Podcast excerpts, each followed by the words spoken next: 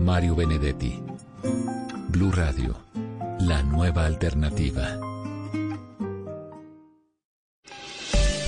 A esta hora, Volkswagen te recuerda que el esfuerzo más grande ya está hecho y te invita a tener paciencia para hacer más amable la cuarentena. Son las 8 de la noche en punto y ya viene Mesa Blue.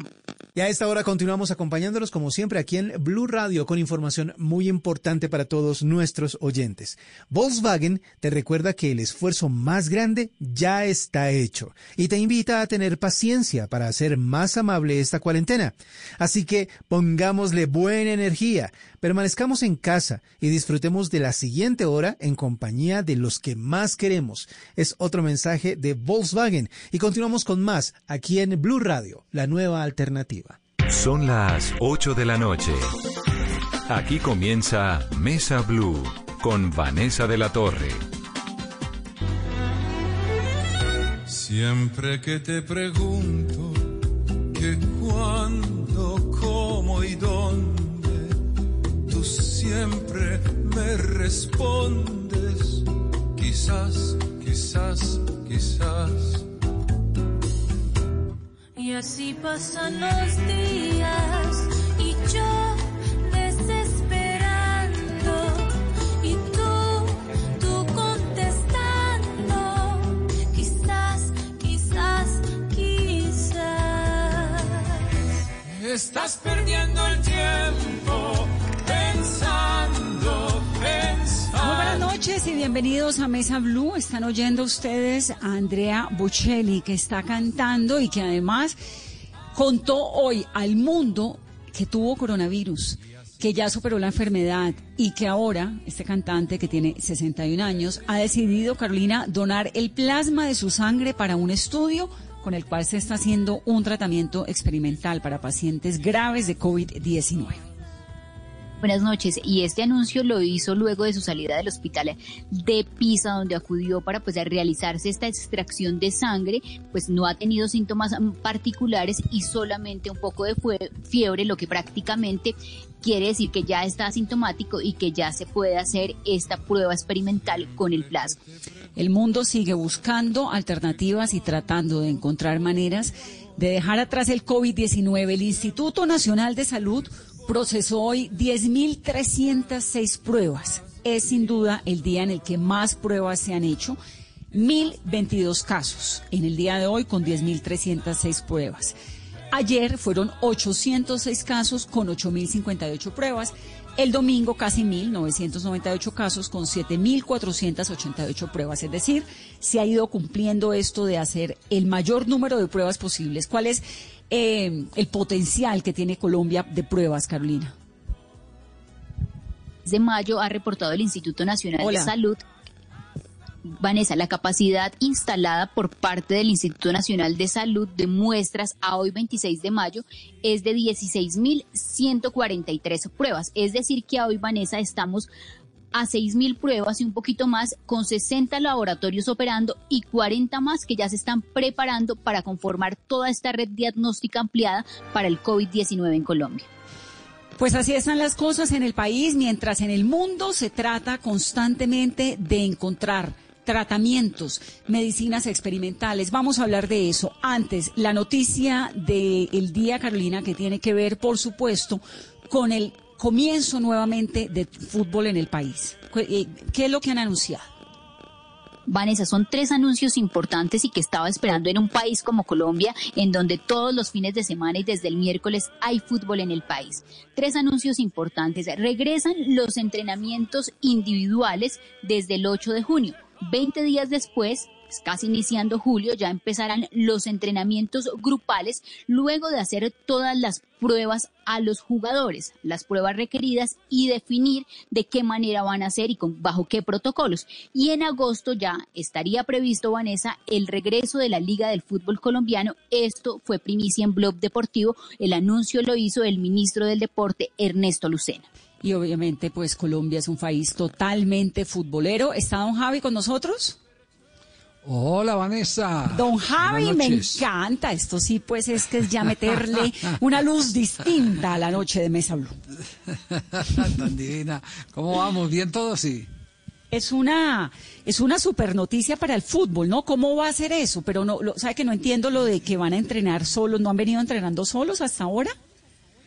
Pues eh, digamos que no, no se había dado la licencia para los entrenamientos individuales. De pronto los eh, futbolistas en las casas eh, eh, establecerían algún plan de trabajo, pero, pero eh, todo eso de entrenar en las casas no tiene ningún efecto, em- empezando porque eh, no todos tienen la, la, el- la misma área. Eh, las casas unos viven en apartamentos pequeños, otros en áreas mucho más grandes, entonces no hay un entrenamiento eh, que se pueda mm, establecer como bien dirigido para que empiecen a recuperarse muscularmente los futbolistas. Lo peor que ha podido pasar es la inactividad durante todo este tiempo, porque ellos tienen una huella física y esa huella física eh, exigía cierto mantenimiento que no en todos los casos se ha podido dar.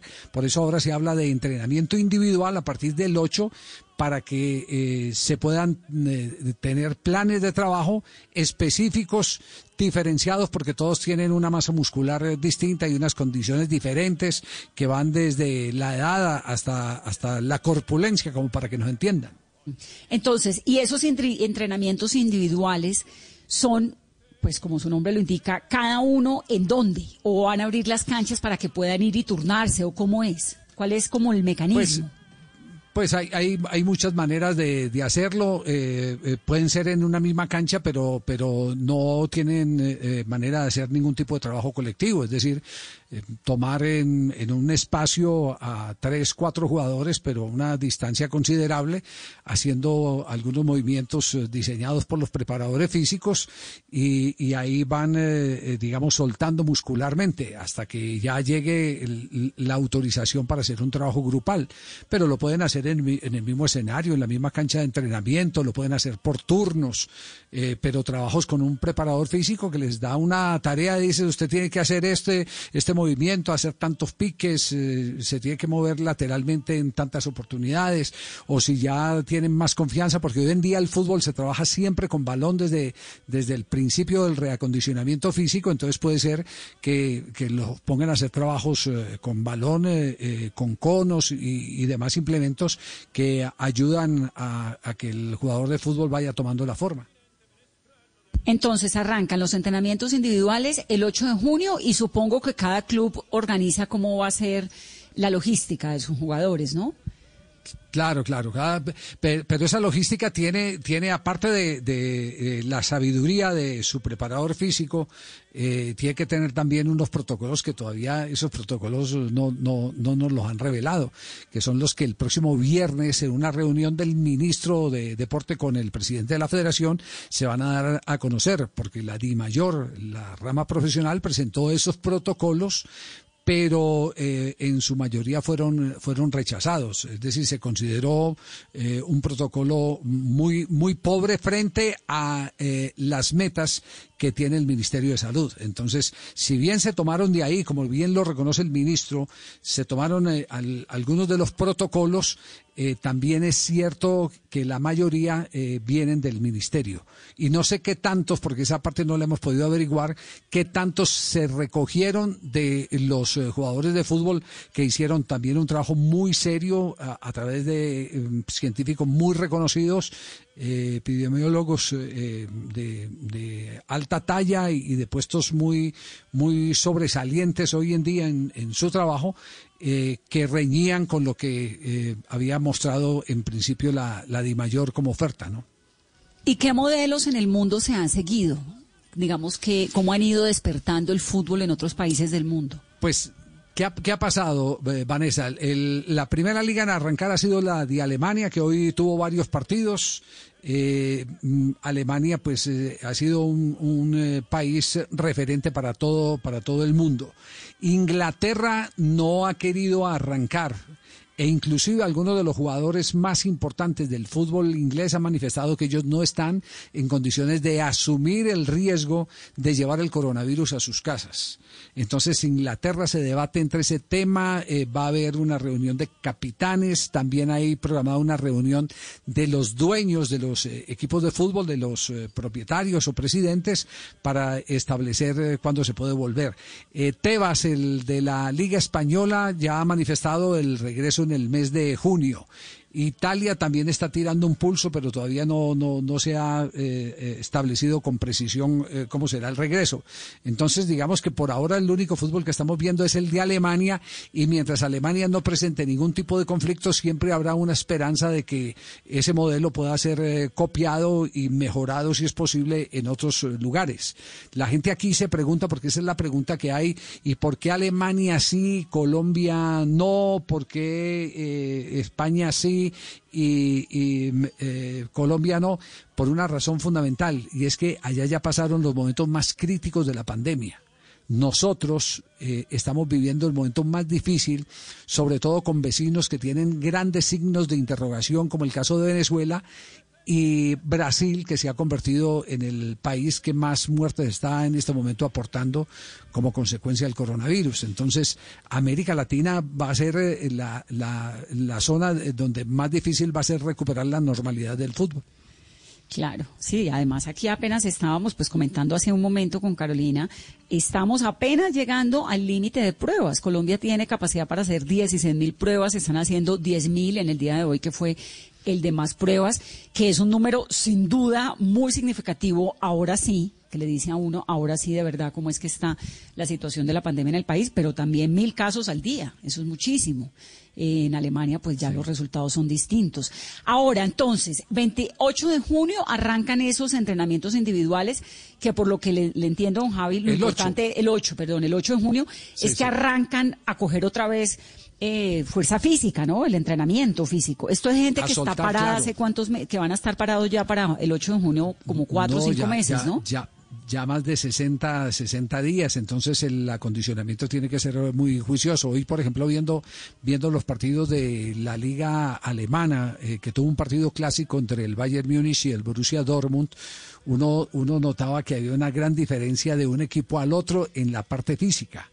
Y, y, el técnico del Borussia tuvo que hacer cambios muy temprano porque sus jugadores no le no le daban no le daban físicamente. Entonces tuvo que refrescar renovar el equipo y, y todo eso eh, tiene por supuesto incidencia en el desarrollo del partido pero pero aquí lo más importante es saber eh, qué momentos de fatiga afortunadamente eso ya se mide eh, Vanessa qué momentos de fatiga hay en el jugador de fútbol dentro de la competencia porque todos trabajan con un GPS puesto que le dice al director técnico, hermano, sáquelo ya, porque este se te va a reventar porque este ya tiene tantas pulsaciones, porque eh, su nivel de cansancio es de tal magnitud y puede sufrir una lesión muscular.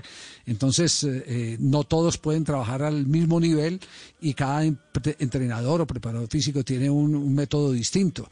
Y hoy el Borussia Dortmund se vio lentísimo frente al Bayern Múnich del segundo tiempo, pero, pero es también porque, porque los métodos de trabajo son diferentes y hay algunos que tienen unas herramientas a las que le hacen más caso que a otros. Ese es el reto para nosotros los comentaristas, cuando decimos cada rato, uy, ¿cómo este, este burro sacó este jugador? Y resulta que es que, que es que hay, hay eh, en el satélite hay un montón de información que le llega al que no, al que muchos llaman burro, eh, y, y, a través de eso empieza a tomar decisiones. En otras palabras, como alguna vez lo confesó Queiroz, el técnico de la Selección Colombia, eh, los técnicos de hoy se están convirtiendo en administradores, gerentes de información para saber en qué condición está un jugador, si lo mantienen o no lo mantienen en el partido. Ah, pero entonces... Eh, ¿Juegan con unos chips que le va enviando toda la información del estado físico al entrenador? Todo, todo, todo eso. ¿Y el chip está en dónde? ¿Como en un reloj o qué? ¿O en un arete? ¿O en eh, qué? Eh, no, no, eso es un eh, GPS que le colocan en la espalda a los jugadores. ¿No ha visto que, a veces algunos se ven ahí que parecen tener una jorobita? Sí, sí, sí. abajito de la nuca. Ese, ese es el, esa es la caja de información. Y, y, hoy un cuerpo técnico, un cuerpo técnico se sienta, el, técnico y su asistente abajo eh, o uno de los asistentes y los otros están en una cabina o en una tribuna recibiendo toda la información que les da que les va mandando eh, el GPS y bajo esa información es donde vienen las decisiones usted sale usted entra eh, por, porque son signos de alarma que, que pueden evitar una lesión de un jugador en determinado momento. Don Javi, hoy la Liga Portuguesa anunció que se pueden utilizar cinco cambios. ¿En Colombia esto también se podría implementar? Está abierto eh, porque lo eh, anunció hace un mes la International Board, que es la organización que eh, em, permite las modificaciones reglamentarias, aunque este es un, un punto que se considera condicional. Cada liga lo podrá reglamentar. Aquí en Colombia todavía no se ha dicho si los van a utilizar porque eh, todavía ni siquiera sabemos cómo se va a reanudar el campeonato, porque si se reanuda en agosto tendremos agosto, septiembre, octubre y noviembre y no podremos hacer un campeonato de la de la extensión que normalmente eh, nosotros eh, utilizábamos. Entonces, entonces lo de los cinco cambios quedará para que se discuta y si evidentemente lo, lo van a aceptar o no lo van a aceptar en la liga colombiana. Carol, escucha don Javi. Don Javi, ¿y el torneo cómo se va a desarrollar? ¿En los mismos estadios o solamente en algunos? ¿Cómo sería? ¿Qué se sabe del desarrollo del torneo? Viernes. El viernes hay reunión entre el ministro Lucena con el presidente de la Federación, Ramón Yesurún. Eh, ahí, pues lo primero es, porque es que hay, todavía mucho, mucho cuento que desarrollar de, de, lo que pronunció hoy eh, como bajada de bandera el ministro Lucena. Es, es por ejemplo, eh, eh, el tema de los protocolos. ¿Qué empresa lo va a hacer? ¿qué, ¿Qué costos tiene que asumir el fútbol? En qué le puede ayudar el gobierno, si es que hay alguna manito que le pueda dar el gobierno en materia de costos. Eh, y después se establecerán en qué ciudades se van a, presentar eh, los partidos del reinicio del campeonato. Inicialmente se había hablado del eje cafetero, de la ciudad de Manizales como sede principal, Pereira y Armenia, el expresidente Uribe les pidió que tuvieran en cuenta Medellín, que tiene varios estadios, el de Itagüí, el de Río Negro, el de Envigado y el Atanasio Girardot. Entonces no sabemos si finalmente se, se va a poder eh, armar dos grupos o qué, pero todo eso está por definirse entre los directivos del fútbol. Yo creo que de aquí mañana ya debe haber información sobre, sobre ese tema.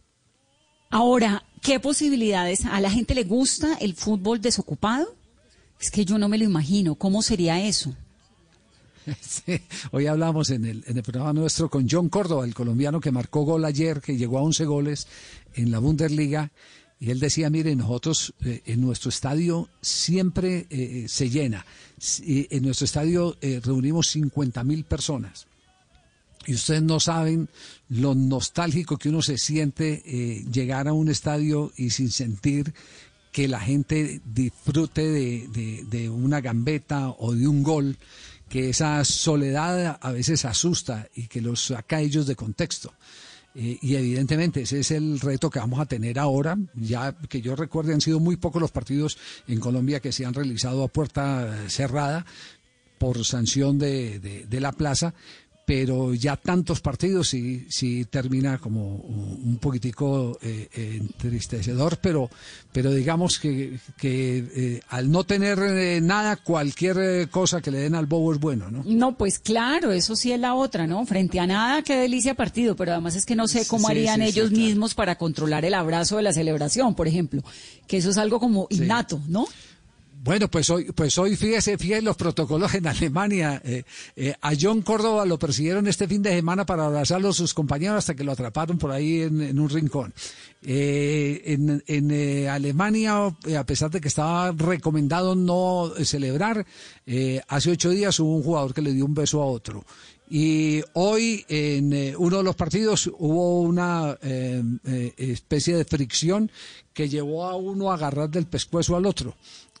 Entonces, los protocolos esos de que guarden la distancia, que no celebren, que este que lo otro, no todas las veces se pueden controlar porque el fútbol es un tema eh, netamente de emociones, de reacciones, emociones. De absoluta pasión. Don Javi, entonces el viernes vamos a saber más detalles, pero lo que sabemos hasta ahora es que arrancan ya la otra semana, que es 8 de junio, los entrenamientos individuales y que comienzan a a entregarnos información de cuándo vamos a ver un partido, ¿no?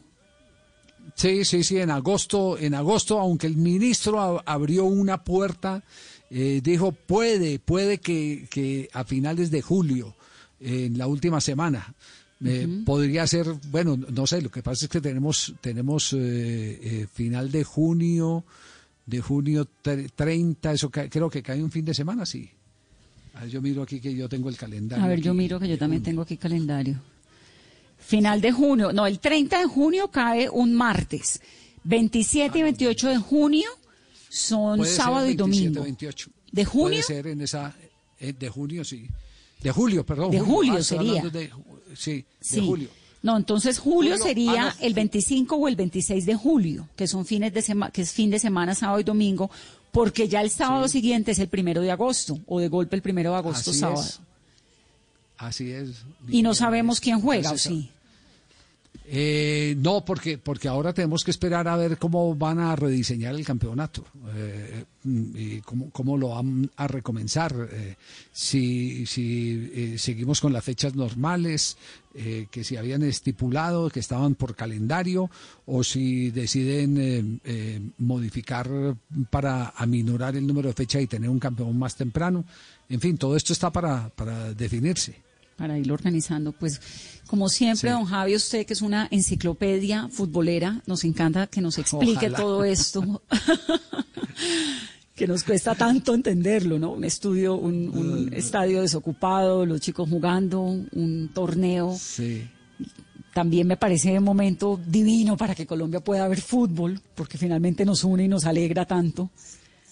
Sí, sí, sí. El, ¿No? fu- el fútbol aglutina, afortunadamente. Sí, Eh, pero lo que lo que sí es, lo que sí nos está preocupando es el tema de selección Colombia, porque eh, al- ayer, antier, el presidente de, de la AFA, el Chiqui Tapia, eh, de la Asociación del Fútbol Argentino, dijo que veía improbable el que se pudiera realizar eliminatorias eh, este año y, y lo anuncia por porque eh, fíjese un detalle si bien es una obligación de que los equipos de fútbol le entreguen los jugadores en las fechas FIFA a las selecciones el temor de varios técnicos de Sudamérica es el que como aquí apenas estamos en el tema de la pandemia que no hemos podido sofocar lo que se vive, por ejemplo, en Brasil, que Ecuador también tiene grandes complicaciones en ese sentido, es el que los equipos europeos se ranchen y hagan una especie de frente común contra la FIFA y no presten los jugadores para los meses de septiembre de octubre que tiene calculado la FIFA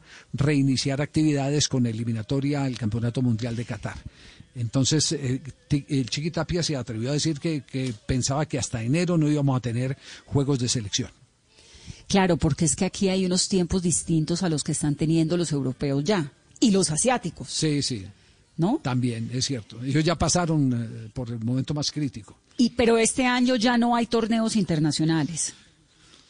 Mm, torneos internacionales, eh, está la Conmebol pendiente de reanudar eh, Copa Libertadores y Copa Suramericana, siguen en ese esfuerzo, pero tienen un grave problema, es Brasil. Claro. El último comunicado de Brasil es el de Corinthians, que es el club tal vez más popular del fútbol brasileño. Eh, se disputan entre Flamengo de Río y Corinthians de Sao Paulo, el mayor aforador de hinchas eh, de Brasil.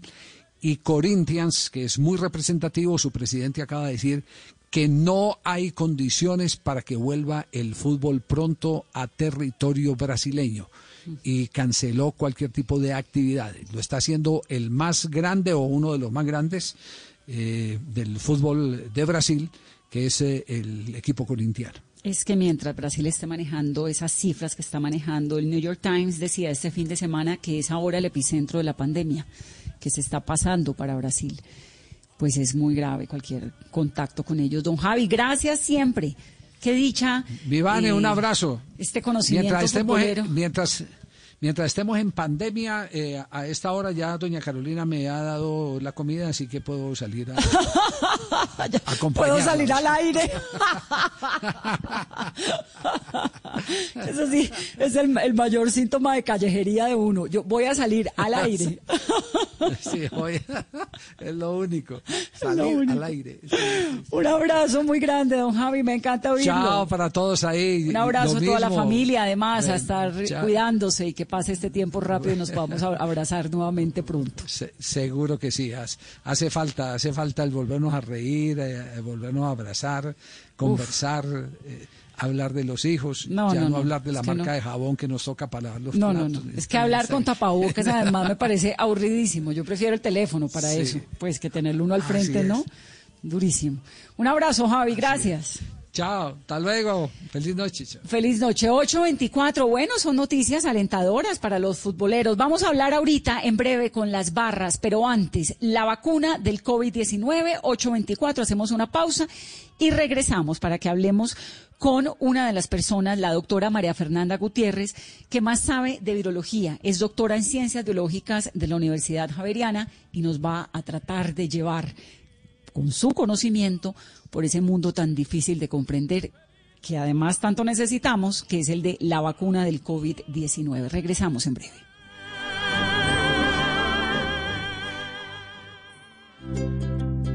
¿Qué es ser mamá? Ser mamá es enseñar. Es ser el centro, el comienzo y el final de la familia. Es hacer cada momento especial.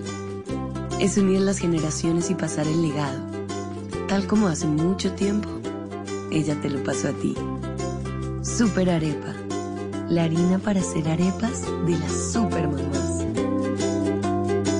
Trabajamos pensando en usted. Blue Radio y Emermédica te informan sobre el COVID-19, porque en Emermédica cuidamos de ti. Protege a los adultos mayores del COVID-19. Ten presente estas buenas prácticas para cuidarlos. Refuerza las medidas de prevención, como el lavado de manos permanente y mantener los espacios de la casa limpios y ventilados. Recuerda que el coronavirus puede vivir por horas en algunas superficies. Idea juegos y actividades que les permitan entretenerse. Si identificas síntomas como fiebre o dificultades respiratorias en algún adulto mayor, contacta de inmediato a tu servicio de salud. En Emermédica cuidamos de ti. Ante sospecha de COVID-19 u otra infección respiratoria, te atenderemos en casa a través de una teleconsulta por video o teléfono o por consulta médica domiciliaria si lo requieres. Infórmate en Bogotá 307-7089, resto del país 018-117-098 o en www.emermedica.com.co. Quédate en casa. Nosotros cuidamos de ti. Emermédica. Vigilado Supersalud.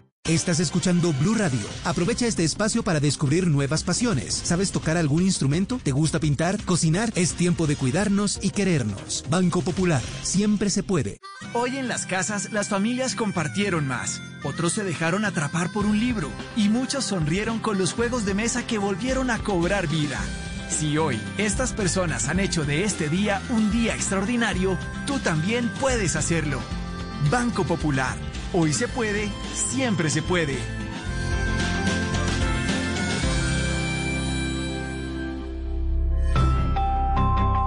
Somos Grupo Aval, vigilado Superintendencia Financiera de Colombia. Estar en constante aprendizaje es lo que logrará que tu proyecto de vida no se detenga. Quita la pausa y dale play a los cursos y diplomados virtuales que el Politécnico Gran Colombiano tiene para ti en Educación para la Vida. Conoce más en poli.edu.co o marca el 302-290-7400. Somos diferentes. Somos Poli. Vigilado Mineducación. Es hora de cuidarte y proteger tu salud. Coomeva Medicina Prepagada presenta la hora. En Blue Radio son las 8 de la noche, 28 minutos en Mesa Blue. Para ti que eres una mujer increíble en Comeva Medicina Prepagada, aprovecha este mes de mayo y afíliate en nuestro programa Oro Plus con las más amplias coberturas. El primer y el doceavo mes paga solo el 50%. Afíliate en coomeva.medicina-prepagada.com. Somos mucho más que planes de salud. Aplican restricciones. Vigilados por salud. Estar en constante aprendizaje es lo que logrará que tu proyecto de vida no se detenga. Quita la pausa y dale play a los cursos y diplomados virtuales que el Politécnico Gran Colombiano tiene para ti en Educación para la Vida. Conoce más en poli.edu.co o marca el 302-290-7400. Somos diferentes. Somos Poli. Vigilado Mineducación.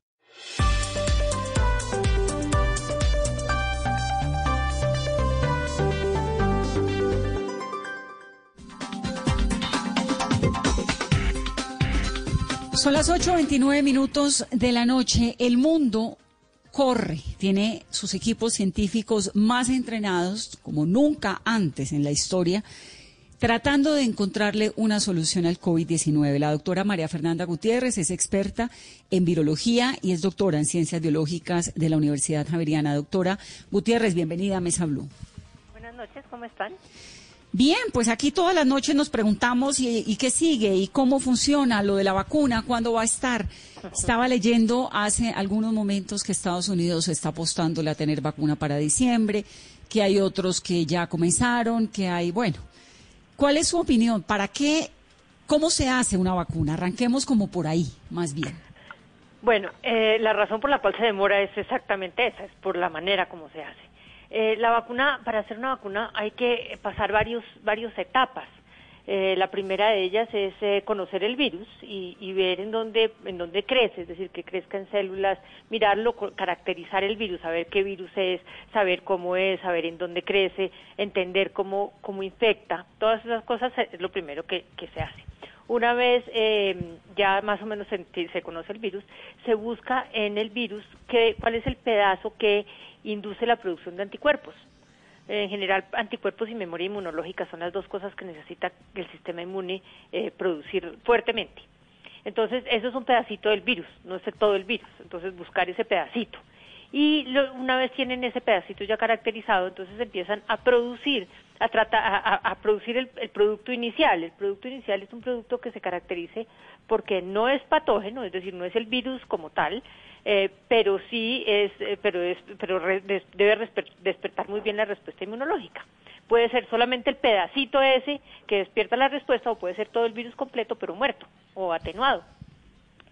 Ese es el, final, eh, ahí estamos terminando casi el primero, primera de las etapas. La segunda etapa es ponerlo en células para ver que no sea tóxico, que no mate las células, y luego lo ponen en animales para ver que produzca una respuesta inmunológica que sí funcione y eh, que no sea tóxico también y luego lo empiezan a, poner en humanos eh, en estudios que ellos conocen eh, que se conocen como estudios clínicos y preclínicos generalmente los clínicos en donde empiezan a mirar cómo reaccionan las personas. Entonces primero se lo ponen a un grupo pequeño de personas para ver si da respuesta inmunológica luego aumentan el número de personas manteniendo todavía como un grupo de gente promedio gente que es buena respondedora o que está sana y luego lo ponen en personas eh, en jóvenes y en mayores.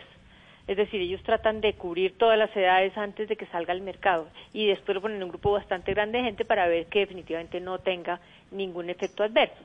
Y este proceso se demora 40 años, como en el caso del VIH, o pues, como el caso del VIH, todavía la vacuna de VIH no hay. es que llevamos 40 años. Sí, es que no todos los, los procesos, eh, es decir, no todos los virus se han dejado de hacer vacuna. El dengue, por ejemplo, no tenemos vacuna contra el dengue, no tenemos vacuna contra el SIDA.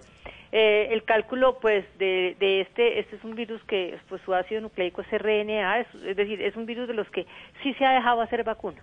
Eh, eh, la vacuna, por ejemplo, del sarampión, la vacuna de polio, son de virus eh, que tienen solamente un RNA. Y eso le da a uno como esperancitas de que este sí se va a poder hacer vacuna. Entonces, por eso está trabajando duro para hacer la vacuna. El proceso podría ser muy largo, podría ser de 5, 6, 7 años, inclusive de hasta más, si lo que uno quiere mirar es si la población a largo plazo no tiene efectos secundarios o malos, es decir, que la vacuna no produzca nada a largo plazo. Eso no lo vamos a, a, ese, a, esa etapa no vamos a llegar.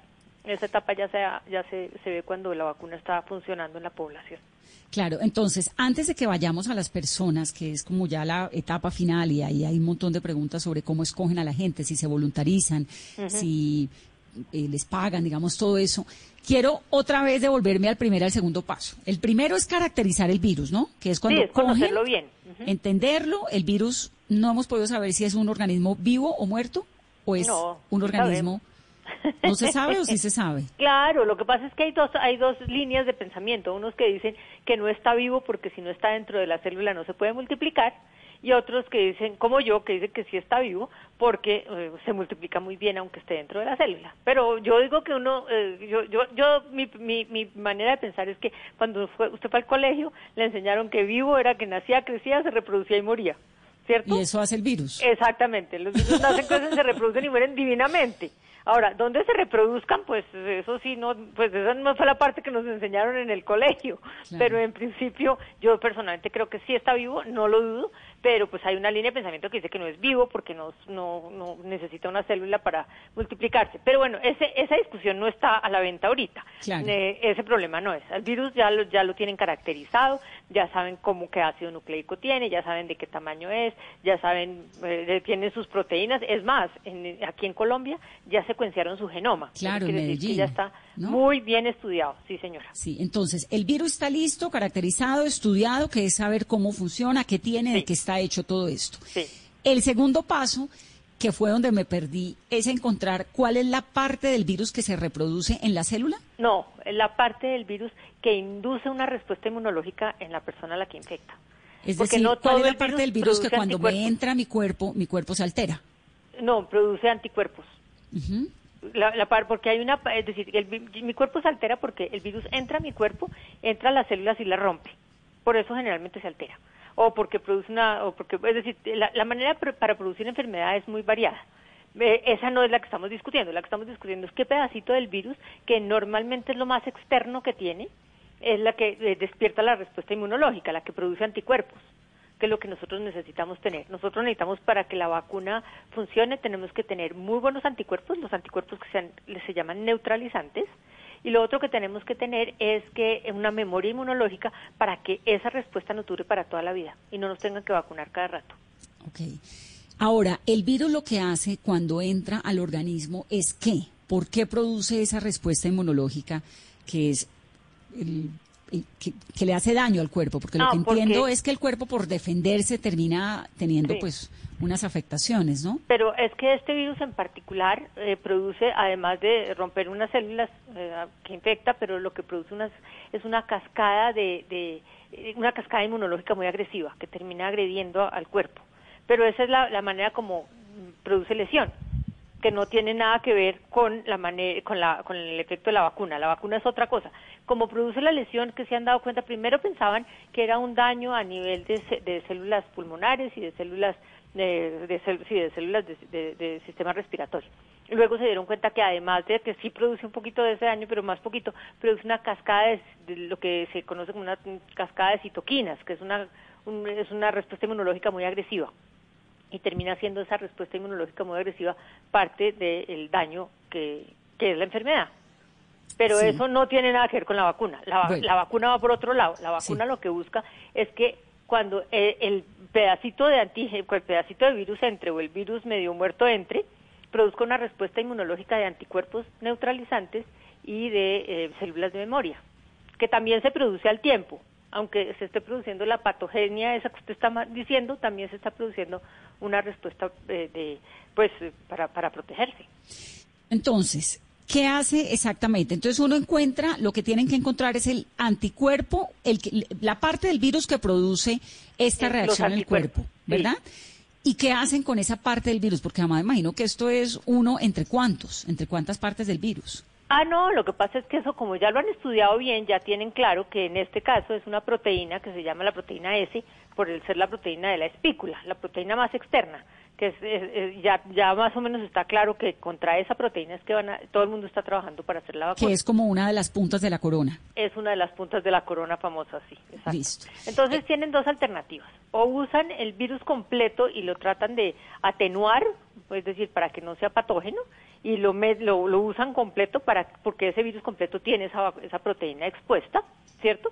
Esa es una manera de hacerlo pero la, esa es una manera como más tradicional, que son los virus atenuados o los virus modificados, pero, pero el virus completo. Y hay otra manera que es solamente hacer el pedacito, solamente la proteína, coger esa, eh, hacer bastante de esa sola proteína, solo la proteína S. Esa es una manera más moderna. Y esa proteína, esa puntica de la corona, que es la que termina causándonos el, el daño en el cuerpo, ¿qué le hacen para volver la vacuna? No, esa, esa puntica la, del virus no es lo que termina produciendo el daño en el cuerpo, aunque sí es una parte muy importante porque es, en este caso ese mismo pedacito que es el más antigénico es el más es el que está produciendo la adherencia del virus a la célula.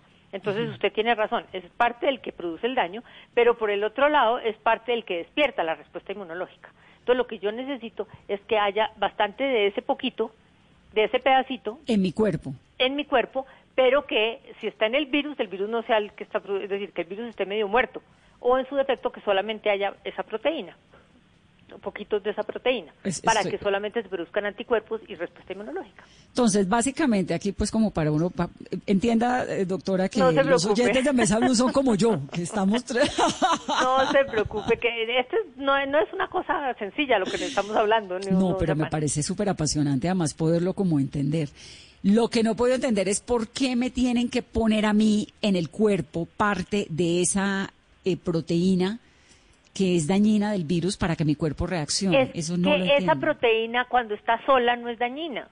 La proteína sola no hace daño. Mire, cuando el virus está completo, completo, esa es la, proteína que le permite al virus entrar a las células. Pero solamente entrar, ¿cierto? Imagínese usted que yo agarre el virus y le dañe el ácido nucleico que tiene por dentro, pero lo deje por fuera completo. Entonces, cuando llega el virus, entra, pero no produce daño porque es que el, daño no lo produce esa proteína, el daño lo produce el virus completo, así es decir, entrando, eh, hay un proceso de adherencia, de pegarse a la célula, luego penetración, que es entrar, y luego reproducción del virus adentro. Pero si entra el virus y no se puede reproducir, no produce daño. Pero lo que yo necesito, la, la respuesta inmune se logra es con esa proteína que está produciendo, que tiene el virus afuera, o que eventualmente el virus produce cuando se multiplica. Pero en general son dos cosas distintas, el virus patógeno, que es el virus infeccioso, que es el virus que yo me gano en, la calle, etcétera, que la vacuna, porque la vacuna es solamente ese pedacito de proteína, o la proteína completa, pero solo la proteína, o el virus completo, pero dañado por dentro, que no se puede multiplicar cuando, cuando me lo ponen. Entonces vuelve a quedar de nuevo solo la proteína expuesta. Yo necesito que mi respuesta inmune reaccione contra esa proteína, porque contra esa proteína, si yo produzco anticuerpos contra esa proteína, cuando yo esté en la calle y recibo el virus, esos anticuerpos van a evitar que el, que el, que el virus entre a mis células. Por eso es que yo necesito tener esos anticuerpos. Qué maravilla. Carolina, ¿está entendiendo? ¿En qué parte se quedó? No, no, no, yo me quedé en la explicación de Vanessa, que es clarísimo. La coronita, la parte de arriba, que es la proteína, la espícula. No, pues es que eso es coronavirus para dummies. Pero la espícula, estamos hablando de esa espícula que es la puntica de la corona, como ustedes lo están diciendo. Y eso lo Hemos entendido, pasamos el parcial, pro, eh, doctora. ya casi, más o menos, pero no importa, sigamos.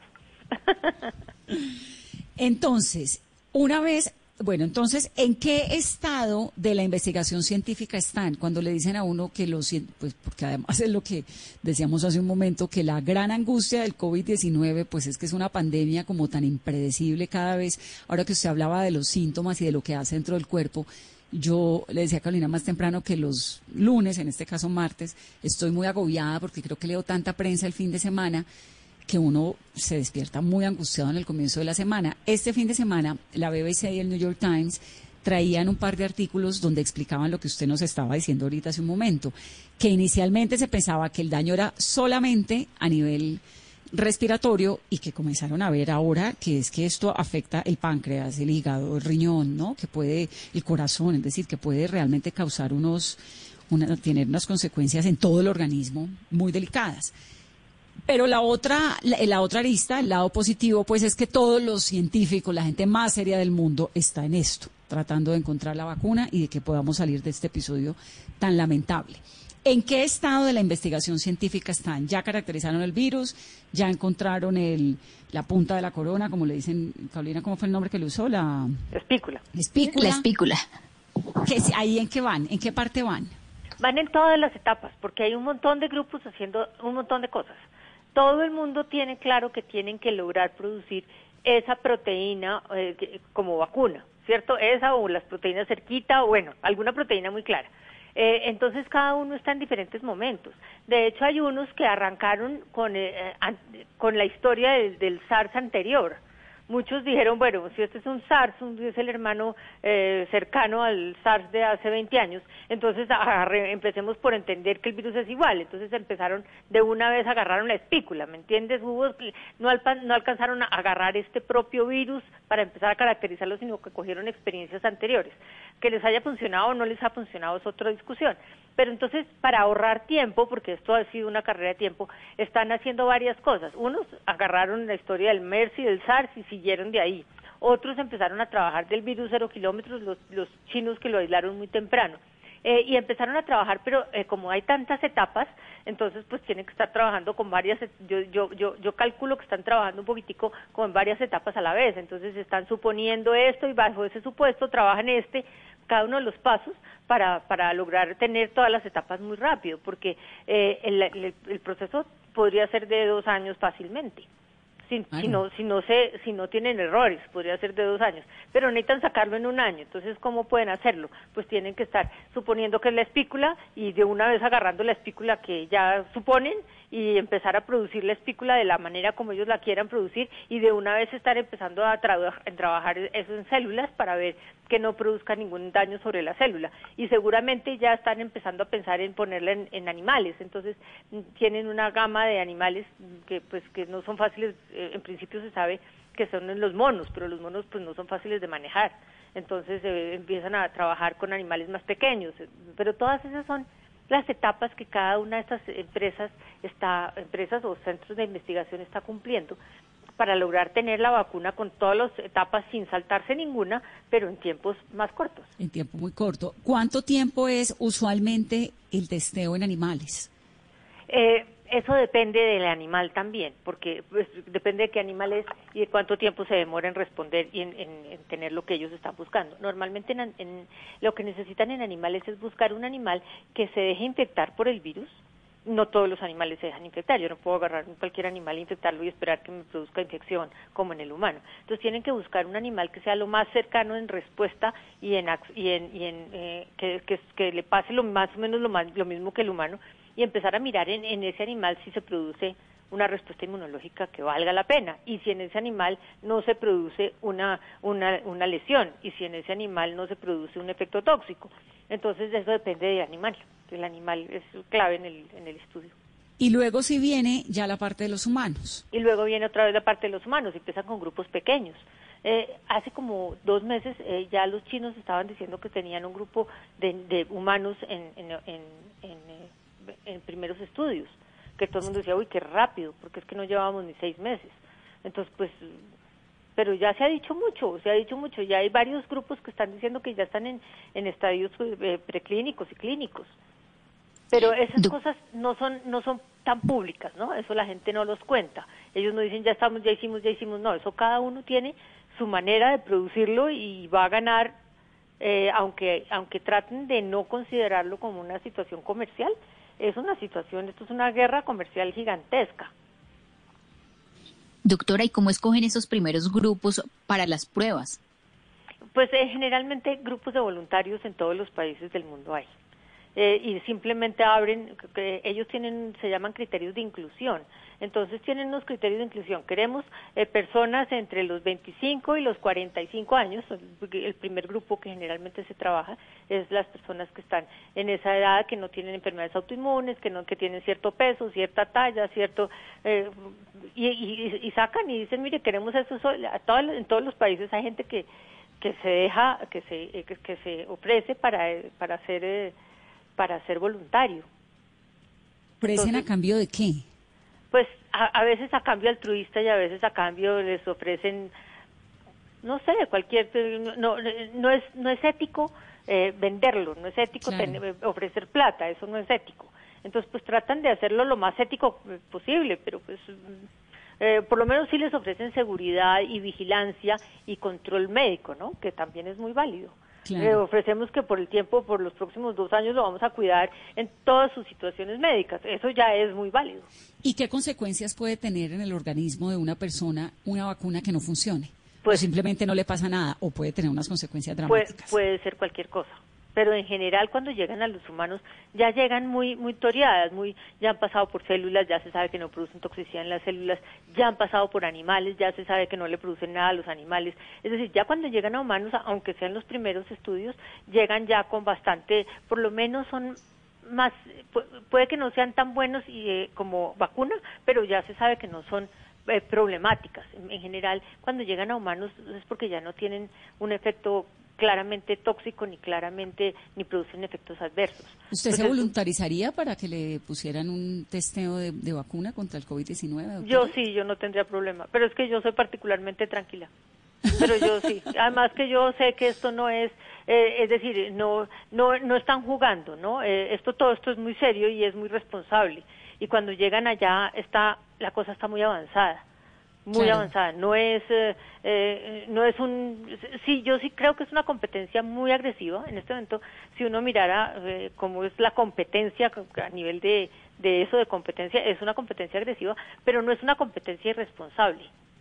Hay, hay mucha, hay mucha plata, hay mucho estudio, hay muchas eh, pruebas y muchos eh, eh, soportes científicos que le dan a uno una seguridad importante.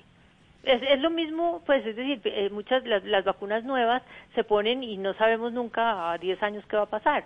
Ahorita estamos, por ejemplo, terminando de hacer los estudios de, de, de rotavirus, de la vacuna que salió hace como 10 años contra el rotavirus. Eh, y ya se está viendo pues que a 10 años no produce ningún efecto, pero pues mal que bien, estas vacunas pasaron muchas etapas muy importantes y se empezaron a producir, pero nunca pasaron 10 años de estudio. Claro, claro. Doctora, ¿y quién responde, por ejemplo, si a uno en ese experimento le pasa algo? Dios no lo quiera, uno se muera. Pues eso es parte, pero es que ahí hay unos acuerdos, ¿no? Cuando, cuando uno es voluntario, uno tiene unos acuerdos y uno firma un documento, un consentimiento informado que dice que él está consciente que puede tener todos esos riesgos. Eso, eso son todos los consentimientos informados son eso, son eh, una explicación clara. Uno lo está haciendo voluntario, uno eh, sabe que puede estar eh, eh, sujeto a cierto riesgo y entonces eh, pues está ahí firmando un consentimiento informado. Los consentimientos, es decir, los aspectos éticos detrás de las vacunas son una de las eh, situaciones más serias que hay en la ciencia la ciencia se cuida muchísimo cuando se cuida mucho con los animales, pero con los huma- humanos se cuida muchísimo más. Entonces, ¿Por qué nunca se entera, por qué nunca se entera de que están pidiendo voluntarios para una vacuna? De nada. ¿Uno por qué no se entera? Sí. Pues porque en- nosotros en Colombia no las estamos haciendo a- a- a- en estas en estas eh, carreras, pero pero si usted recuerda eh, Patarroyo con su vacuna de, De la de malaria el- eh, sí, él, él- él resolvió irse a buscar eh, los voluntarios a África. Mm, Pero, pero, pues eso, yo me acuerdo de la historia, yo no sé bien cómo fue, pero, pero esa es la única historia que yo he visto que se han buscado los voluntarios para eso. Pero sí hay voluntarios para cosas, eh, pues no necesariamente mm, vacunas porque nosotros no estamos en esos eh, mercados, pero, pero sí hemos visto voluntarios para cosas. Ahora, ¿usted qué opina de este movimiento que a veces escucha uno, lee, oye de personas que dicen, no, yo no me vacunaría, yo no me pongo una vacuna porque las vacunas, tienen-". yo la verdad es que pues, me pongo la vacuna mañana mismo del coronavirus y si me piden que me voluntarice, también me voluntarizo. Sí. Sí, parte, parte de lo que hemos discutido bastante es qué opinarán estas mamás que no han querido vacunar a sus hijos contra las vacunas clásicas de la primera infancia, que porque no, mis hijos, mi hijo no se va a vacunar porque eso no se le puede, no se puede vacunar. ¿Qué, qué opinará esa mamá en este momento, no? En este momento yo creo que una mamá que por más de que pensaban que no, si llega a salir la vacuna del coronavirus es la, la primera que está ya haciéndole la fila, porque pues uno no puede dejar, a mí me parece que es una, eh, eh, eh, es decir, yo no puedo decir que es una falta de, de información y es una falta de educación, porque uno lo ve en gente aparentemente educada y aparentemente informada. Eh, no, yo tampoco termino entendiendo el motivo, es un motivo que, que es un poquito... eh, Yo tampoco lo he podido entender. eh, sí, es muy- pero la verdad le hacen un daño a la salud pública gigantesco. No, no lo he podido entender porque además nosotros somos hijos de vacunas, es decir, la Sí. penicilina nos salvó.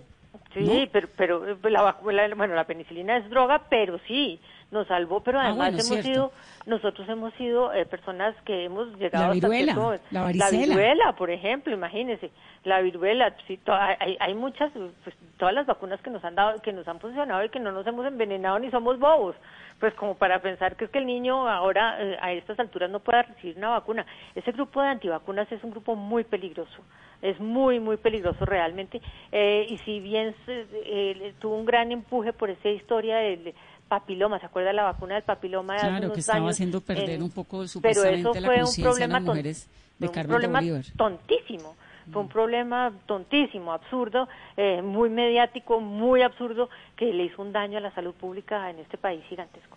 Sí, que además Pero no tenía no nada que ver, terminó sentido. siendo como una paranoia colectiva. Claro, claro, claro, fue una historia totalmente nada que ver, es que no tenía ni siquiera que ver con la vacuna, nada que ver.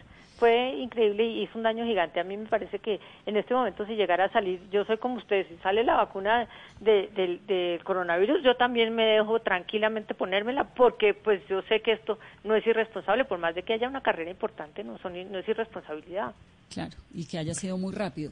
¿Usted cree que hay posibilidades? Mire, lo último que tengo de las vacunas es que hay unos estadounidenses que dicen que en diciembre y ahorita hace un minuto estaba viendo un laboratorio que se llama Novavax que dice que ya arranca con los primeros 130 voluntarios y que los resultados los va a tener en julio, los primeros resultados de ese de ese estudio con una inversión además impresionante de 2.700 millones de dólares. Eh, ¿Es posible de aquí a diciembre una vacuna o por los tiempos es imposible? No, pues eh, eh, como le dije, yo creo que hay, los productores de vacunas están sobrelapando las etapas. y si tienen éxito, ese sobrelapamiento es exitoso. Me refiero a que si les falla algo, eh, no sabrían en dónde está fácilmente el error porque ya tienen dos pruebas montadas una encima de la otra. Pero si todo funciona bien, pues la vacuna sí puede estar para diciembre. Además, eh, eh yo he oído varios laboratorios que están en, ya en etapas iniciales en humanos. Eh, esas etapas en humanos, primero es un grupo pequeño, la primera, el primer estudio es un grupo pequeño, 130, 150, luego pasan a dos miles, a, los, a miles, y ya ahí después de eso se supone que es vendible. Entonces, en principio, eh, si les va bien de aquí a junio, julio, que saquen, sí, no puede ser antes de julio porque la respuesta inmunológica que tienen que verla tienen, se demora por lo menos 30, 40 días. Es decir, antes de 30, 40 días pues no tienen una, una respuesta inmunológica por más de que le apuren, porque eso sí el organismo no se apura más porque la fábrica tenga pan. Entonces, eh, yo calcularía para julio, eh, si es cierto que están empezando ahorita, para finales de julio tienen que tener la primer, el primer estudio preclínico y luego eh, tendrían que entrar al segundo, que es con un gran grupo y eso les tomaría otros tres o cuatro meses. Entonces, para diciembre. pero el problema, una vez salga la vacuna, viene otro problema que es, muy importante y es la capacidad de producirla para el mundo entero. Porque una de las cosas que es importante es que la vacuna tiene que ser, que ser para todos y tiene que ser suficientemente económica para que la podamos tener todos. Es decir, en cantidad, en, en calidad y en capacidad de adquisición. Y eso es, una, eso es un reto gigantesco para estas, porque una cosa es producirla y otra cosa es producirla en masa para todo el mundo. eso les va a tomar tiempo. ¿Qué pasa, doctora, si de golpe los franceses logran hacer su vacuna y la patentan solamente, franceses digo porque se me ocurre, pero solamente ese laboratorio tiene la vacuna? ¿O qué pasa si en algún momento hay un laboratorio chino, hay un laboratorio francés, un estadounidense y un inglés al mismo tiempo que tienen lista preparada la vacuna? ¿No es posible cuatro patentes o todo el mundo se pone la misma vacuna? No, no, no, en el mundo puede haber varias vacunas simultáneamente. De hecho, con el rotavirus teníamos dos, y cuando arrancamos teníamos tres vacunas que caminaban simultáneas, y unos países tenían unas y otros países tenían otras. Entonces puede haber, pueden salir varias vacunas eh, y pueden salir simultáneamente sin tener un problema muy grande con respecto a, que existan. Ahora, la siguiente discusión es si todas son igual de buenas, ¿no? Eh, eso no lo no lo sabríamos, eso no eso eso sí va a ser más difícil porque una cosa es tener una vacuna buena y la otra cosa es comparar una vacuna con otra que también dice ser buena.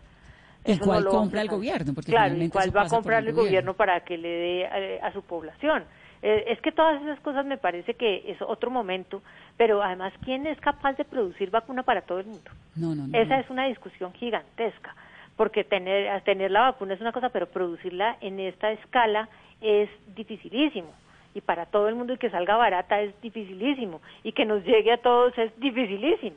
Dificilísimo. A todos me estoy refiriendo, de verdad a todos no a los no a los ricos ni a los pobres, a todos. No, no, es que eh, como la pandemia nos está dando a todos por igual. Sí, por eso, pues eso no es, no es clasista, entonces la vacuna tiene que ser igual. Es que los retos son muy difíciles, son muchos y son cada cada momento es un reto a cual peor de difícil al anterior, ¿no? Porque no crea hacer la vacuna pasar de lograr que entre a células y después lograr que no produzca nada en células y después pasarla a animales el problema con los animales es complicado porque necesitan unos ratones especiales que tengan el receptor que tiene el humano. Es, es que pues científicamente son unas cosas muy complicadas pero si se logran eh, son muy importantes. Eh, si no se logran retrasan el proceso Pues afortunadamente tenemos científicos y gente que nos llena de esperanza como usted, doctora, y que además tiene paciencia para explicarnos estas cosas tan minuciosas.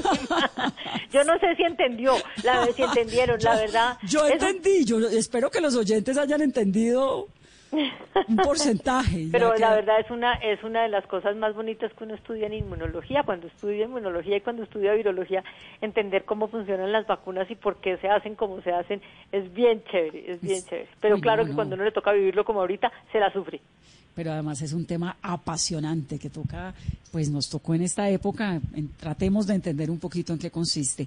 Muchas gracias, doctora. Es María Fernanda Gutiérrez.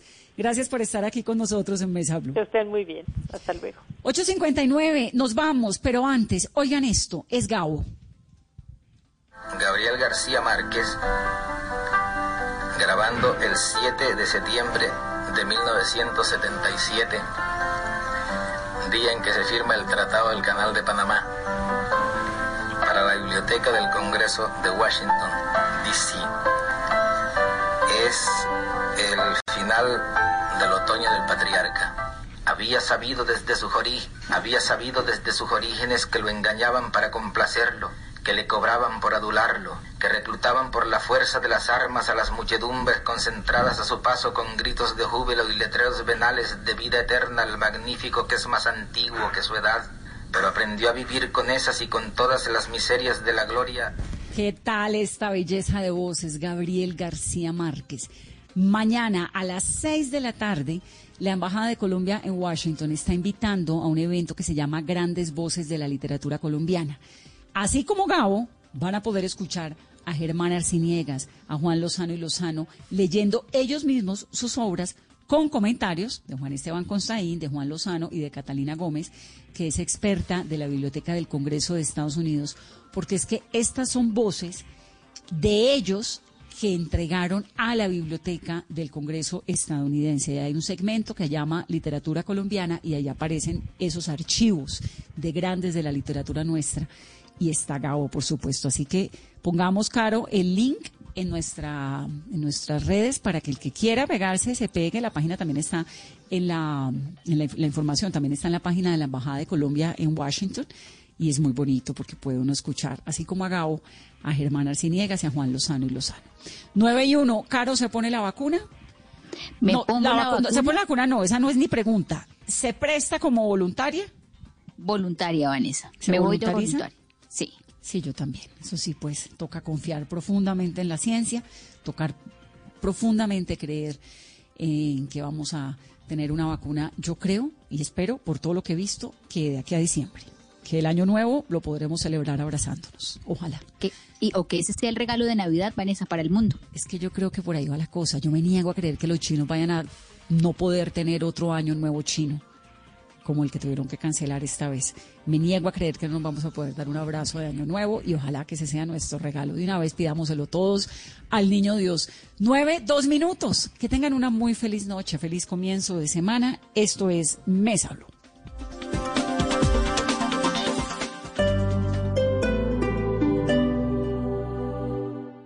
Estar en constante aprendizaje es lo que logrará que tu proyecto de vida no se detenga. Quita la pausa y dale play a los cursos y diplomados virtuales que el Politécnico Gran Colombiano tiene para ti en educación para la vida. Conoce más en poli.edu.co o marca el 302-290-7400. Somos diferentes, somos Poli. Vigilado Mineducación.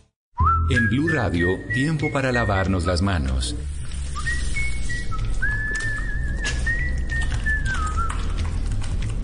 Tómate el tiempo para cuidarte y para enterarte de todo sobre el coronavirus. Síguenos en redes sociales, en bluradio.com y en todos los espacios informativos de Blue Radio. Numeral Yo me cuido, yo te cuido. Blue Radio, la nueva alternativa.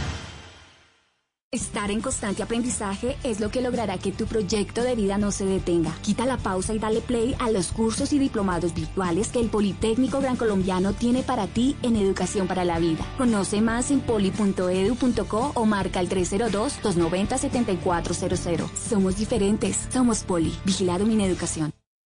Cuando creíamos que teníamos todas las respuestas, de pronto cambiaron todas las preguntas. Mario Benedetti Blue Radio, la nueva alternativa. Estar en constante aprendizaje es lo que logrará que tu proyecto de vida no se detenga. Quita la pausa y dale play a los cursos y diplomados virtuales que el Politécnico Gran Colombiano tiene para ti en Educación para la Vida. Conoce más en poli.edu.co o marca el 302-290-7400. Somos diferentes. Somos Poli. Vigilado mi educación. Cada amanecer desde las 4 de la mañana, Blue Radio le ofrece una primera mirada de las noticias más importantes de Colombia y el mundo. Son las 4 de la madrugada en Punto Colombia. Muy buenos días. Sus madrugadas estarán llenas de información de interés, de música y de deportes. De Colombia y del mundo. Vamos a estar hablando. Mañanas Blue 4 AM por Blue Radio y bluradio.com. La nueva alternativa. Estar en constante aprendizaje es lo que logrará que tu proyecto de vida no se detenga. Quita la pausa y dale play a los cursos y diplomados virtuales que el Politécnico Gran Colombiano tiene para ti en Educación para la Vida. Conoce más en poli.edu.co o marca el 302-290-7400. Somos diferentes. Somos Poli. Vigilado mi educación.